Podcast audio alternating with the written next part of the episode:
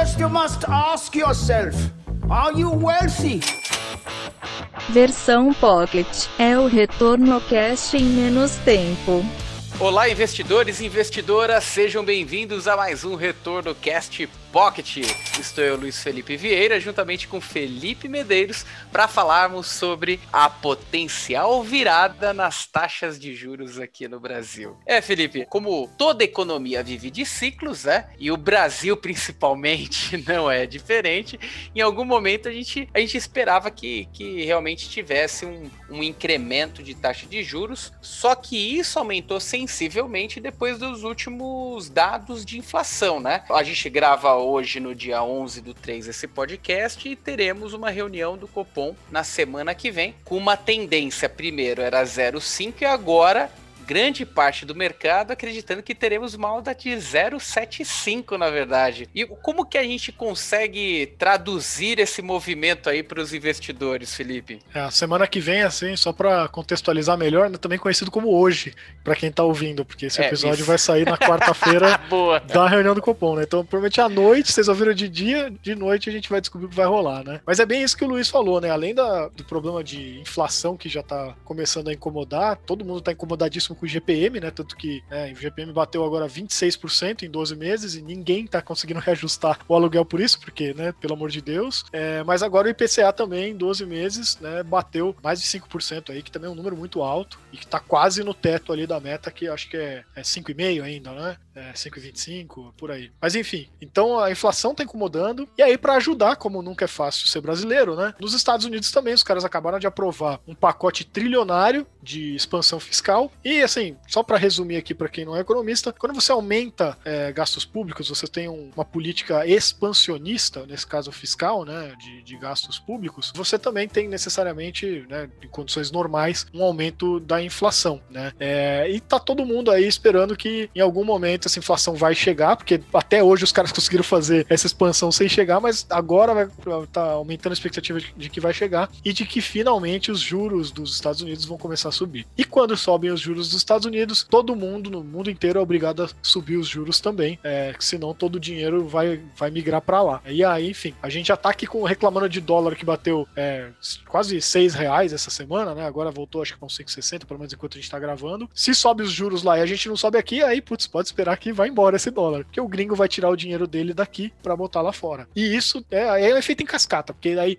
dólar mais caro, sobe mais a nossa inflação, então pipi não. E aí o Brasil, para variar, perdeu mais uma oportunidade aí histórica de juros baixos que tinha no mundo, e agora a gente vai ter que se virar com uma virada de juros no mundo todo. Então é por isso que, assim, de maneira geral, os economistas, os analistas, o mercado financeiro como um todo aqui está esperando que na reunião de hoje que você está se você está ouvindo no dia que o episódio, provavelmente a gente deve ter um aumento aí de até meio ponto percentual, o famoso 50 bips, né? Então, acho que eu contextualizei um pouquinho mais, eu não lembro qual era a pergunta, Luiz. Pô, na, na, verdade, você foi direto ao ponto, que era meio que traduzir o, o movimento que se espera aí do, do mercado. Até um, um, tema interessante quando a gente fala de. No mercado não existe esse negócio somente dessas duas variáveis, inflação e juro. É isso é, é a temática mais simples de entender, né? Mas na prática, o que a gente vive hoje é, são, são movimentos que aconteceram coisas de seis meses meses, 12 meses atrás. É como se você estivesse dirigindo um carro, é, curva à direita daqui 500 metros. Você começa a virar agora, porque só depois de 500 metros que o carro começa a virar, né? Então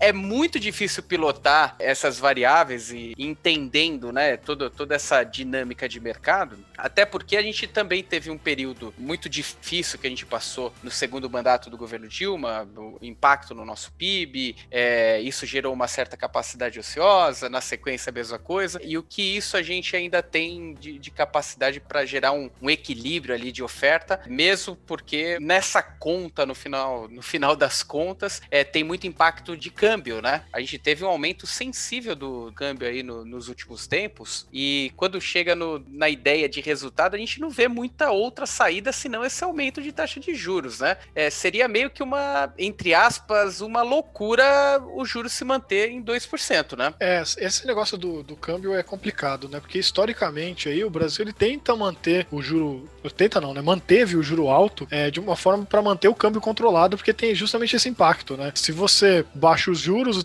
o câmbio tende a se desvalorizar e isso repassa muito forte para os preços no mercado brasileiro, né? Porque a gente é, importa basicamente os bens manufaturados, né? E a gente exporta os bens primários, né? Então o que acontece é que a gente, tudo que a gente importa vai ficar muito mais caro, o real desvalorizado no caso, né? Nosso câmbio desvalorizado. E aí o, o nosso produtor ali de carne e tal, de, de, enfim, de comida em geral, vai preferir exportar esse alimento do que vender aqui dentro, porque ele vai estar tá ganhando muito mais dinheiro agora também com o câmbio desvalorizado. Então é o que a gente está vendo, por exemplo, de carne, que tá todo mundo revoltado que carne tá caríssimo. Por quê? Porque a gente tá preferindo exportar do que vender aqui dentro, porque tá dando muito mais dinheiro. Então, realmente tem essa relação sempre entre juros, câmbio, inflação, as coisas estão conectadas, né? E agora, recentemente saiu aquela lei da autonomia do Banco Central. E um papel principal de um Banco Central, apesar de poder ter bonato duplo, mas em geral, o papel principal do Banco Central é proteger o valor da moeda. Então, até espera-se também que o Banco Central independente, que não vai ter tantos interesses eleitoreiros assim, né? Ele vai estar tá priorizando, então, muito mais que a inflação volte para o controle do que se preocupar em, ah, se o nível de desemprego está assim ou assado, isso vai dar mais ou menos votos. E preocupar com a inflação, quando a gente está com inflação alta como a gente está hoje, é subir os juros. É basicamente essa o cenário que a gente está aqui agora, né? Esse é o prima, principal mecanismo do mercado e isso tem impactos reais é, nos ativos, principalmente indo para a categoria primeiramente, né? Em renda fixa, a gente tem um, um incremento da renda fixa pós-fixada, apesar que mesmo com esse ajuste aí de taxa de juros, a gente deve manter o juro real negativo, né? Ou muito próximo de zero. Uma taxa de juro eventualmente indo para 2,5, 2,75, que seja, com uma expectativa de inflação ali na ordem de, de 3,5, a gente ainda vai ter juro real negativo aqui no, no nosso país. Mas já começa a plantar uma ideia, né? De em alguns falou: opa, aquele meu percentual do CDI aí pode retomar. E aquele que prefixou seu título achando que, que seria interessante manter uma taxa de 6% por 3 anos, 4 anos, começa a ter um friozinho na barriga com essa alta de taxa de juro. Principalmente aqueles que pensam em vender esse título no meio do caminho, porque a marcação a mercado em períodos de alta de taxa de juros é dura com, com esse tipo de investidor, né? É, até explicando mais para quem ainda não conhece esses conceitos, né? Esse negócio que o Luiz está dizendo, é, tem que, você tem que botar na, na, na, em mente que, em geral, o preço dos títulos e a taxa de juros, eles são variáveis inversamente proporcionais, né? Então, à medida que você sobe os juros, cai o preço dos títulos. À medida que você cai os juros, sobe o preço dos títulos, né? Eles são inversos, né? O que isso quer dizer? Quer dizer que se você tem lá o seu título de renda fixa, que nem o Luiz comentou, e você pagou nele, por exemplo, 700 reais por título. Na hora que você tem uma alta de, de juros, é, o seu título ele vai desvalorizar. Então agora o seu título vai passar a valer, por exemplo, né? Aqui é bem hipotético, tá, pessoal? Mas vai valer, por exemplo, 650 reais agora, depois que subiu lá 50 bips, né? 0,5% é, na taxa de juros, né? Então esse, esse é o problema. Se você vai ficar com o seu título até o final, até o vencimento, não é um problema para você, investidor de renda fixa. Porque você vai receber exatamente o que você contratou. Mas se você não tem essa intenção, se você pode querer resgatar o seu dinheiro antes, aí você vai ter que vender por 650 reais um negócio que você pagou 700. E isso pode acontecer não só nos títulos 100% pré-fixados, aquele que você comprou lá que te paga 10% ao ano, mas isso acontece também com os títulos são híbridos, né? Então, aquele fundo que te paga lá IPCA mais 4, né? É, ou aquela debenture e tudo mais, né? E há o outro conceito que o Luiz comentou, que é o, o, o problema da marcação a mercado. É, a marcação a mercado é simplesmente você cotar o seu ativo, né? O seu título nesse caso, ao que o mercado está pagando por ele. E os fundos, eles são obrigados a fazer isso todos os dias. Então, fundos que têm investimentos pré-fixados, ou fundos que investem, por exemplo, em NTNBs, que são aqueles títulos públicos híbridos, né? Que pagam IPCA mais um valor fixo, tendem a ter as cotas desvalorizadas nesse ciclo de alta de juros.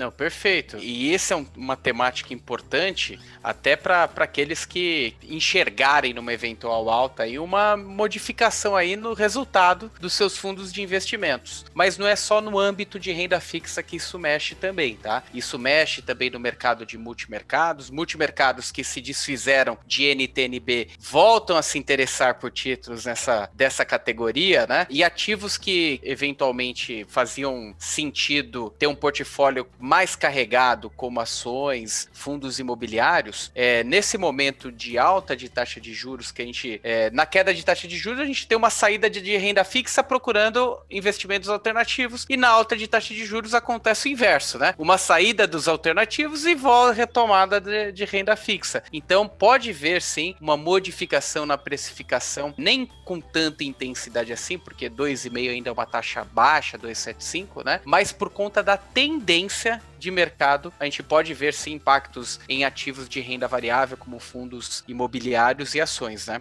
É, fundos imobiliários é um bom exemplo mesmo que geralmente sofre com isso, né? Porque é, geralmente os yields, né, aquele percentual do valor do, da cota do fundo ali que te paga, ele vai tender a compensar, né, o quanto que tá a taxa de juros no mercado, né? Então, se as taxas de juros estão subindo, o investidor vai querer que o yield dele compense, né, uma taxa de renda fixa que ele pode ter melhor. Aí para ele ganhar mais nesse yield, quer dizer que o preço da cota vai cair, porque ele vai pagar menos para ganhar agora mais percentuais em relação à retirada mensal ali. Não sei se ficou muito claro ou se eu confundi mais. Mas é também essa relação inversa, né? Sobe a taxa de juros, tende a cair a cotação dos fundos imobiliários de forma assim, bem até direta, né? Eu acho que assim, tudo isso que, que o Luiz falou, é, a grande questão que a gente fica aqui sem saber ainda é até onde vai esse ciclo de alta. Porque tá, a gente vai subir de 2 para 2,5, por exemplo, a gente continua ainda tendo juros reais negativos negativos, né? Continua tendo inflação mais alta do que o rendimento de uma renda fixa ali, atrelado a Selic, é o CDI. Então, nesse primeiro momento, talvez não vai ter essa grande migração de o cara sair da renda variável para ir para a renda fixa. Agora, se a gente for voltar para os patamares lá de 6%, 8%, voltar para dois dígitos, aí talvez tudo que a gente viu acontecer aí de milhões de investidores irem para a bolsa, tudo isso que a gente está falando aí de taxa de, de, administração de fundo cair e tal, talvez a gente vai começar a fazer uma, uma viagem no tempo e voltar lá para 2010, 2014, sei lá, né? É exatamente isso. Mas o que, que, é importante? Não é algo desesperador, é algo cíclico. Isso faz parte das estratégias econômicas. Em nenhuma economia você vai ver é, um movimento que ele é contínuo, né? A gente sempre vai trabalhar com esse tipo de movimento de compensações entre juros e inflação. Então não se desespere. Eventualmente pode ter um pequeno ajuste, pode sim. No primeiro momento, realmente o mercado ele tenta entender os movimentos, tenta precificar precificar, tenta antecipar movimentos futuros, né? Eu acho que o, o que o mercado mais tenta fazer é isso, mas não é para você se desesperar com seus ativos, achando que você tem que fazer um movimento diferente, identificar se tem uma oportunidade nesse mercado. Uma vez que você montou uma estratégia para longo prazo, vale a pena sim revisar para saber se ela tá com um portfólio diversificado nos percentuais corretos, vale a pena você procurar o seu especialista de investimento para saber se tudo se mantém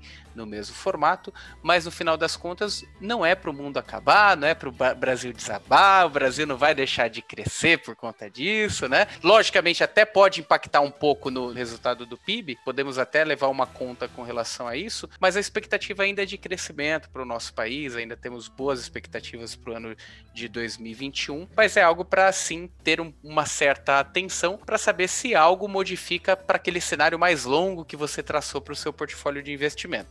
Aliás, reais. Se você ainda tiver, por exemplo, um renda fixa pagando 6%, esse de longuíssimo prazo, aí sim pode ser que numa possível alta maior de taxa de juros você tenha um prejuízo nesse título, né? Frente ao que está sendo pago no mercado. Agora, se você não cometeu nenhuma loucura de concentrar seus ativos em uma única classe, fique tranquilo, porque esse movimento faz parte é, de toda a metodologia econômica de um país. Perfeito, cara. Eu acho que esse aqui já ficou um super é, pocket, né? Precisa de um bolso fundo para conseguir conseguir ouvir esse episódio aqui, né? Verdade, acho que, acho que fazia tempo que a gente não falava mais profundamente sobre o processo econômico, então estendemos um pouquinho mais aqui o, o podcast, mas valeu a pena. É isso aí. E para você que está nos ouvindo aqui nesse nosso podcast Pocket, saiba também que estamos nas principais mídias sociais, no YouTube com youtube.com.br mais retorno, Instagram, arroba mais underline retorno, Telegram, o link a gente vai deixar aqui na descrição. Dúvidas, sugestões, críticas aí, também pode mandar para retornocast, arroba mais retorno.com Obrigado, pessoal. Até a próxima. Valeu, pessoal.